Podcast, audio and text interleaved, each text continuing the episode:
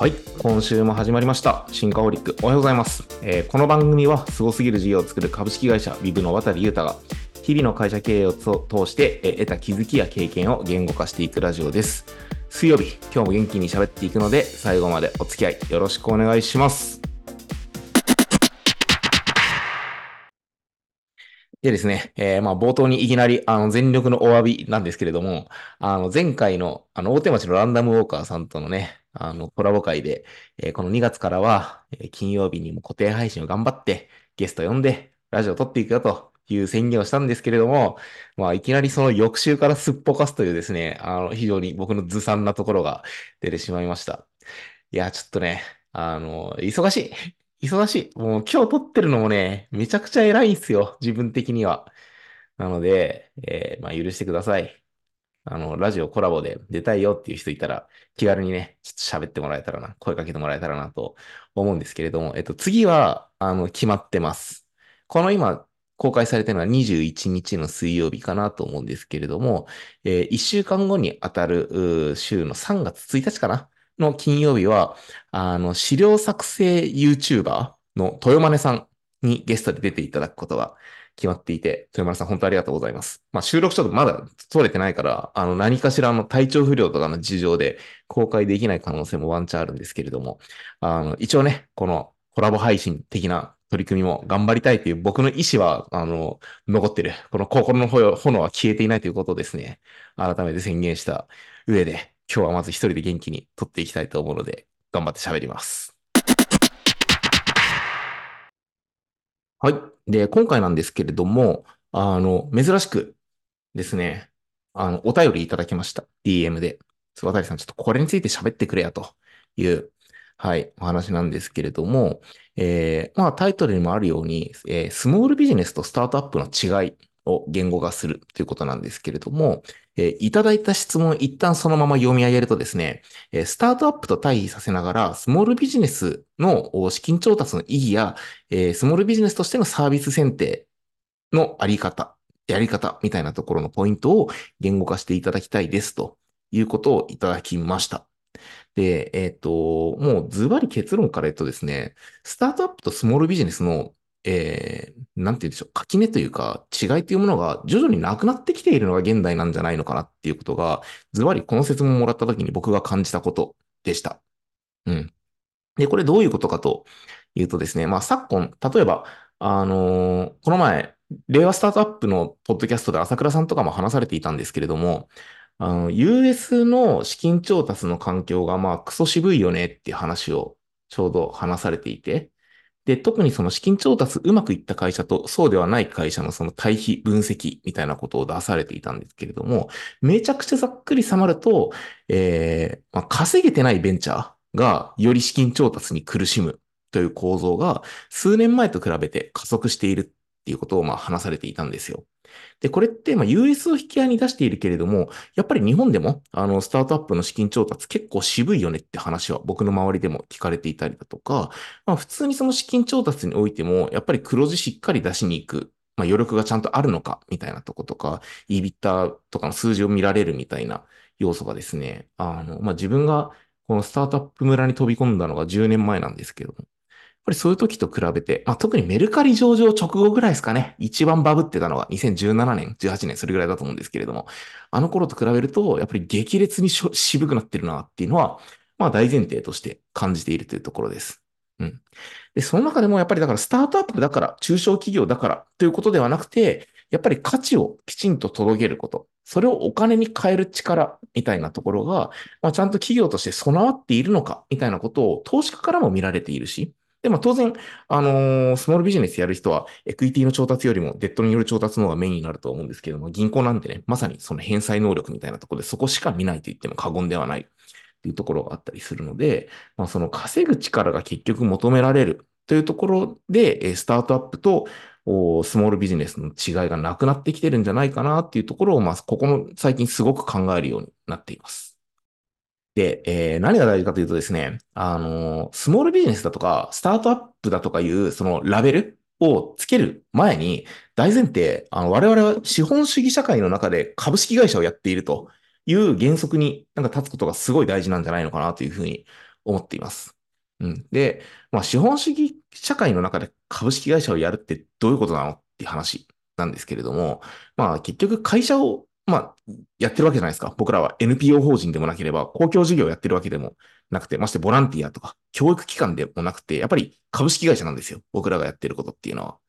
そう。で、まあ、株式会社という仕組みを自ら選択しているっていうことは、やっぱり株主に対して利益還元するためにやってると言っても過言ではないんですよね。これ。そう。だからまあ、スタートアップも、のビジネスエコシステムだって、まあ、つまるところ VC が一番儲かるような仕組みになっているわけだし、まあ、VC の人たちだって、あの、それを理解した上で、えー、まあ、リスクを取って、あの、エクイティ出資するみたいな文脈がある。まあ、そこのバランスがきちんと成り立ってるからエコシステムとして成立しているというわけなんですけれども、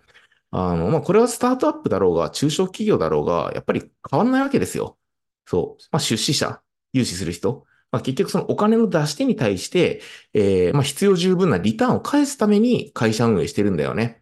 あなたの自己実現とか、従業員の成長のために会社をやっているんじゃなくて、えー、強い事業を作って、えー、まあ、出資者に対してリターンをする、返すために会社をやっているというところに立つことがすごく重要だと思っていて。で、その原理原則に立った上で、よりそのエクイティで調達する人っていうのは、あのー、まあ、リスクの少ないお金で、まあ、大量に調達して、まあ、それをより不確実な未来に対して、えー、投資をしていくということをやる。まあ、投資とか、不確実な未来に対して、まあ、サービスなり事業なりをプロダクトなり作っていくっていうことだし、まあ、スモールビジネス、レッドで調達する人っていうのは、あの、同じフェーズにたの中でも、やっぱりより調達できる金額に制約が、まあ、あったりするわけなので、まあ、よりキャッシュにつながりやすい、えー、まあ、リクブがより早期に達成できるような事業に借りに行くということだと思うんですよ。そう。だからまあ、スモールビジネスとスタートアップの事業の選定ってどう違うんですかっていうと、結局、その、リクープまでの期間がより短いものがスモールビジネスだし、それが多少長くても、まあ、潜ることができる、潜るこりやすい領域にチャレンジしやすいのがスタートアップっていうところはあるんですけれども、なんかこれって、あのー、それが全てということでは決してなくて、冒頭から申し上げているように、なんかやっぱり直近を見ると、そのスタートアップだろうが、スモビジだろうが、やっぱり強い事業を作れるの？稼げるの？そもそも。みたいなところに、すごく世の中の目が向いているなというふうなことを感じたりしています。で、えー、そんな中で、あの、つい数日前にはなるんですけれども、あの、エンジェルラウンド株式会社さん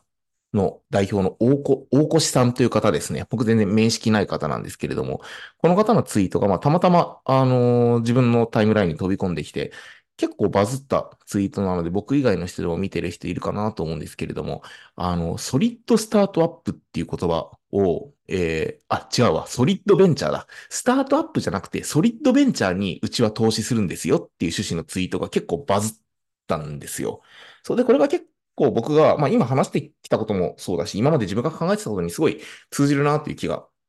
していて、そう、ソリッドベンチャーは何かっていうと、あの、まあ、ソリッドベンチャーは別にあった言葉じゃなくて、この大越さんが作った造語らしいんですけれども、あの、ソリッドは堅実なっていう意味ですね。まあ、堅実なベンチャーにうちは出資しますって言ってるんですよ。そのまま見ると、読むと、ソリッドベンチャーとは、創業期からキャッシュエンジンになる事業を持ちながら、常に新しい事業を模索しているベンチャーのことですと。そう。で、えー、スタートアップと対比、まあ、要はキャッシュエンジンを持っていないスタートアップと対比する意味での、まあ、造語として、この言葉を作りましたよ、みたいな、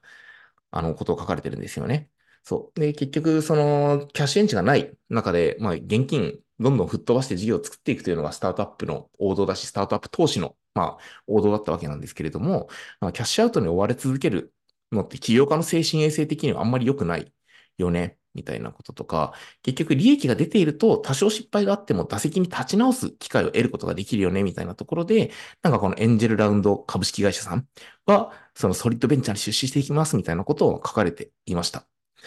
こういうなんかトレンドは今後もあると思っていて、まあ、ソリッドベンチャーなのスタートアップなのみたいな定義もかなり曖昧なグレーゾーンみたいな人はいる、たくさんいると思うんですけれども、まあ、やっぱり、その、稼ぐ力を持っている人にお金が集まってくるわけだし、うちはスタートアップだから、キャッシュエンジンいらないよね。か、うちは中小企業だから新しいことに挑戦しなくていいよね、みたいな、自分に変なラベルを貼って、その、やるべきことを、まあ、戦い方を制限するのではなくて、もうシンプルに、あの、今の自分たちがその株式会社を資本主義社会の中でやっていく上で、まあ、必要な選択を取り続けることができると、まあ、このスタートアップだ、中小企業だ、みたいなところが、まあ、もっともっと元気になってくるんじゃないのかな、みたいなことを、この大越さんのツイート見て僕もね、改めて感じたよっていうところでした。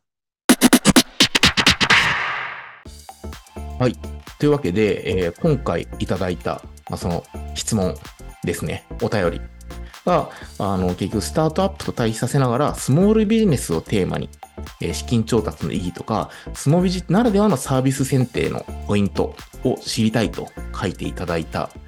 えー、方の回答になったような、なってないような絶妙な感じなんですけれども、まあ、このスタートアップだとか中小企業という言葉に対する、えー、今の自分の考えをちょっとまとめさせてもらいました。誰かの何かの気づきになればとても嬉しいです。あの、こういうお便りですね、もらうとめちゃくちゃモチベーションになるんで、あの、DM でももちろんいいし、コメント欄でもいいし、あの、なんか連絡もらえると頑張って全部喋ろうと思います。はい。というわけで今日も最後までご視聴いただきありがとうございました。今週ラスト2日、3日か、水曜の朝だからね、3日頑張っていきましょう。バイバイ。